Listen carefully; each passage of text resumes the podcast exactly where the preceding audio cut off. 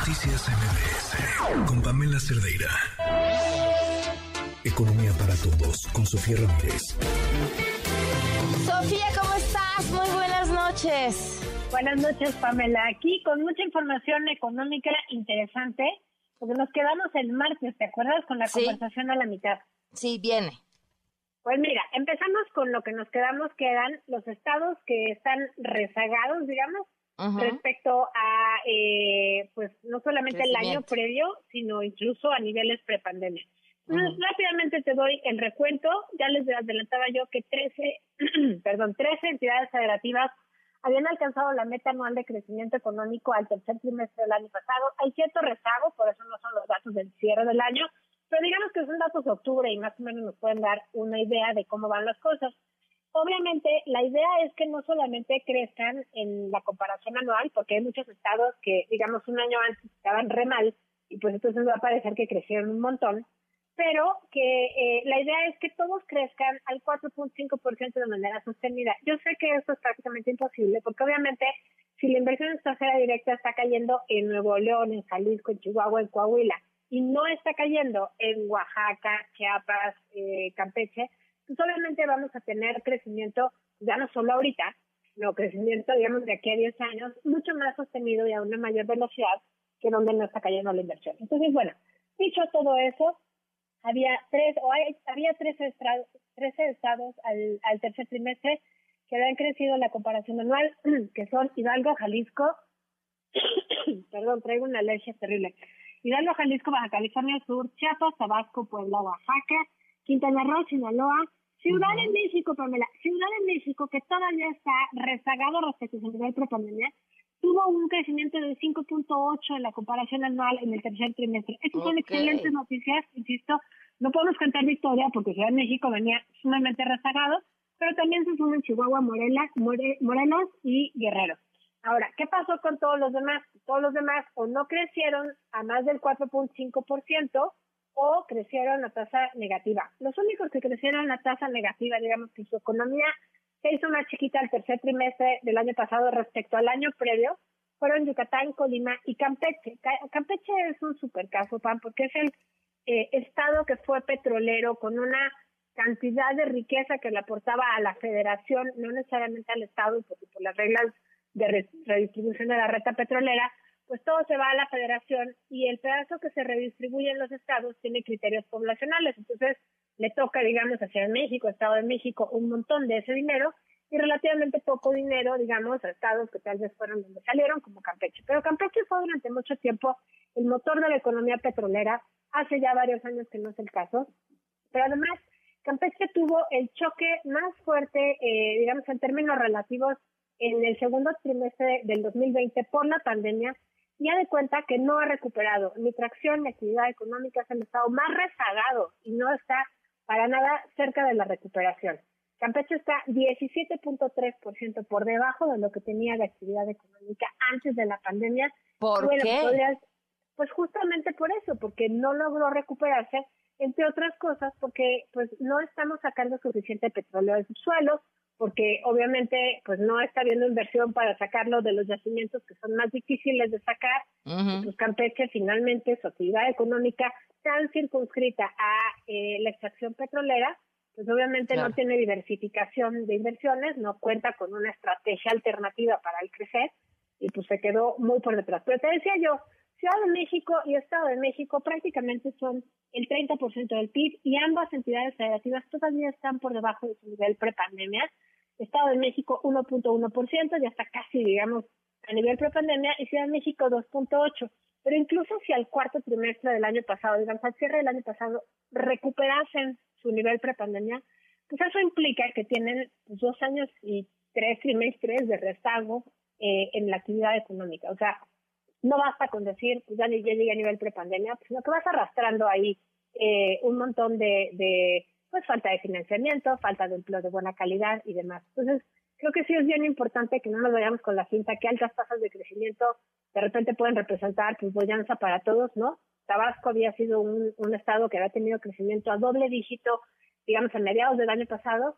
Ahorita con la medición más reciente, pues Tabasco ya de hecho está eh, ralentizando muchísimo su crecimiento pero pues es por eso, porque tú tienes una refinería que está moviendo la economía local, pero no quiere decir ni que sea una estrategia integrada, ni que sea eh, necesariamente beneficioso pues para la población en general o para la, la, la pues la oferta de trabajo en general, ¿no?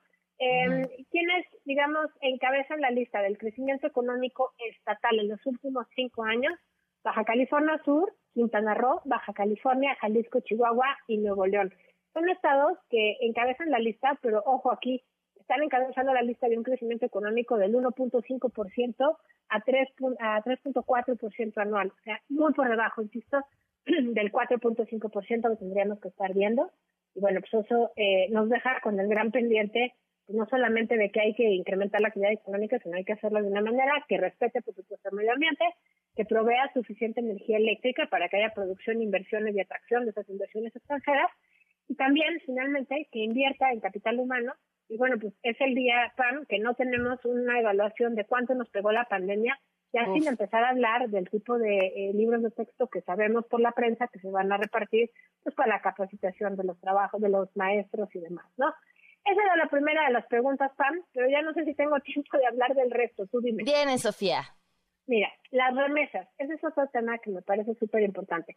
Estamos por sentado que las remesas, pues, eh, son una bonita gratitud de nuestros paisanos mexicanos hacia sus familiares, pero la verdad es que no hemos hablado, no lo son, es un esfuerzo mayúsculo el que hacen los paisanos y las paisanas en Estados Unidos.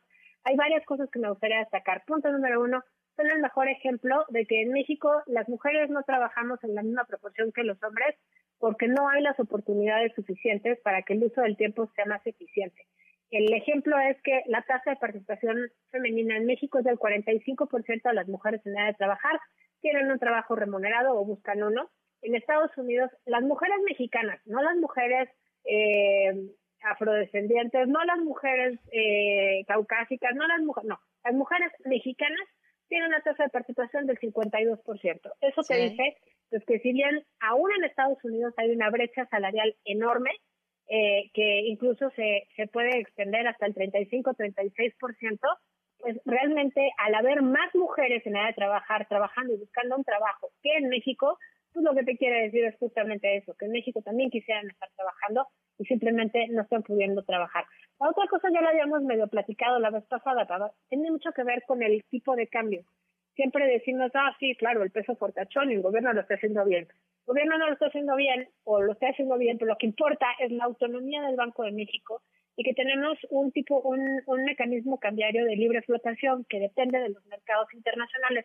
Eso ha mantenido fuerte al peso respecto al dólar pero aquí hay varias, varios elementos que confluyen. El primero, que es el dólar, el que está débil, no el peso que esté particularmente fuerte. Pero segundo, las remesas son un componente bien importante. Si tú comparas, por ejemplo, exportaciones no petroleras, digamos, manufacturas, pues tienes muchísimos dólares entrando, 10 veces o 9 veces más que las remesas. Pero el segundo rubro de entrada de dólares por sí mismo, PAN, sí son las remesas. Cerramos el año pasado con 58.500 millones de dólares en el año es una cifra récord, pero aquí es donde viene el dato súper interesante, de hecho son dos.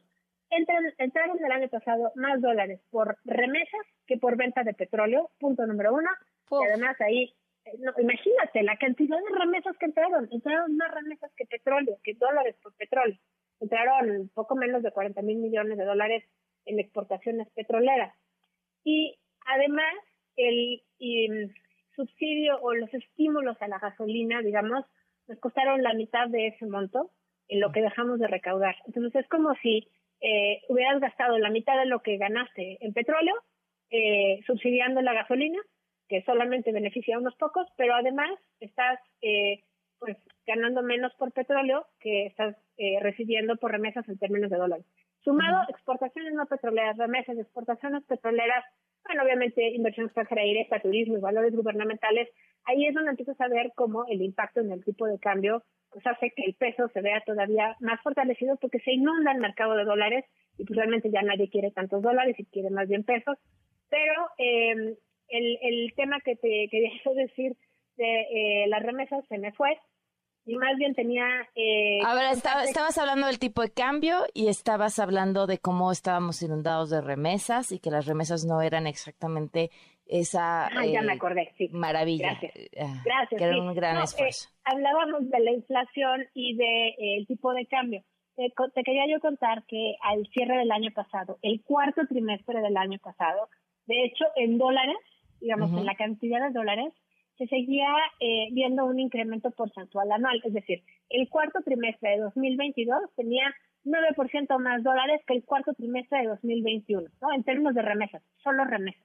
Pero cuando tú lo convertías eso a pesos, te quedabas mm. con una un decrecimiento real de 4.2%, es decir, recibimos menos remesas en pesos en 2022, en el cuarto trimestre de 2022, que en pesos en el cuarto trimestre de 2021, cuando... Por el tipo de cambio.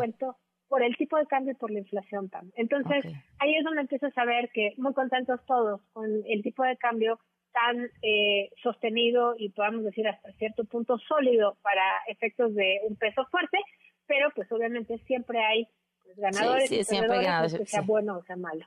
Claro, sí, tienes toda la razón. Pues Sofía, como siempre, muchísimas gracias. Me encanta venir a platicar contigo, Pan. Te mando un abrazote y un abrazo a todos los que nos escuchan en el tráfico. Noticias